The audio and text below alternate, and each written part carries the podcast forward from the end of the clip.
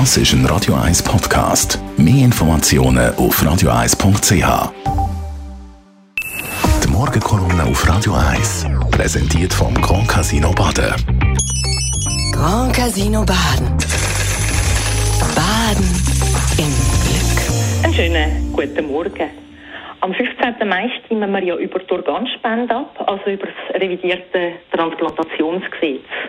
Ich finde diese Abstimmung total spannend, weil sie wirklich jede und jede von uns direkt betrifft.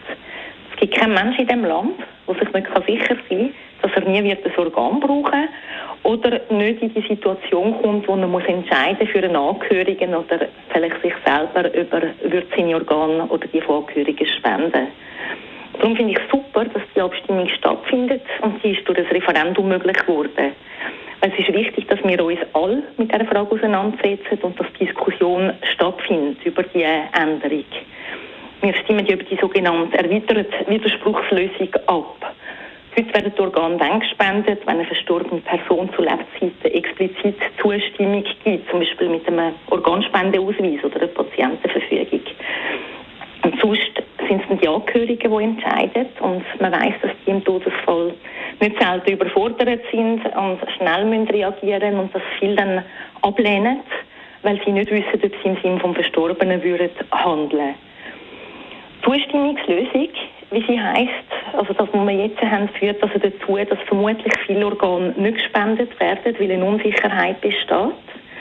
Und man weiß aber aus Umfragen, dass viele Menschen ihre Organe eigentlich würden spenden und darum habe ich die oder, oder besteht eigentlich so ein bisschen äh, auch zum Teil aus Erfahrung aus dem Ausland, äh, die Erfahrung, dass die erweiterte Widerspruchslösung, wenn wir sie jetzt würden in der Abstimmung dann darüber abstimmen und einführen, dass dann eher mehr Organe gespendet würden erweiterte Widerspruchslösung vielleicht nicht. Das heisst einfach, dass die Angehörigen jederzeit das Veto einlegen können. Also Nein sagen, wenn sie das Gefühl haben oder wissen, dass der Verstorbene seine Organ vielleicht doch nicht hätte wollen spenden es gibt jetzt namhafte Persönlichkeiten, die warnen vor dieser Umkehrung, die sagen, das Freiheitsrecht, das Recht auf seinen Körper sei tangiert und es bestehe auch das Risiko, dass Menschen unfreiwillig zu Organspender werden könnten.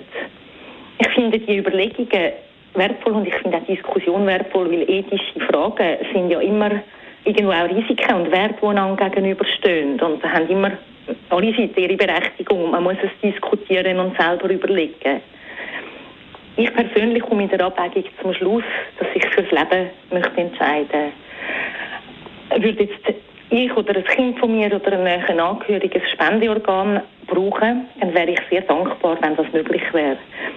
Wir wissen ja, dass viele Menschen auch jedes Jahr sterben, weil es nicht genug Spendeorgane gibt.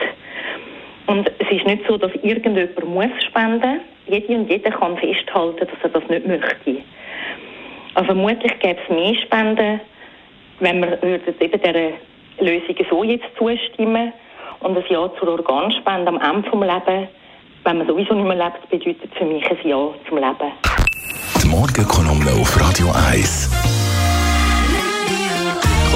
der GLP-Politikerin und Schulpräsidentin von der Kreisschulpflege Winterthur Stadt Öster, Chantal Galladay, jederzeit zum Nachlassen als Podcast auf radio1.ch. Das ist ein Radio 1 Podcast. Mehr Informationen auf radio1.ch.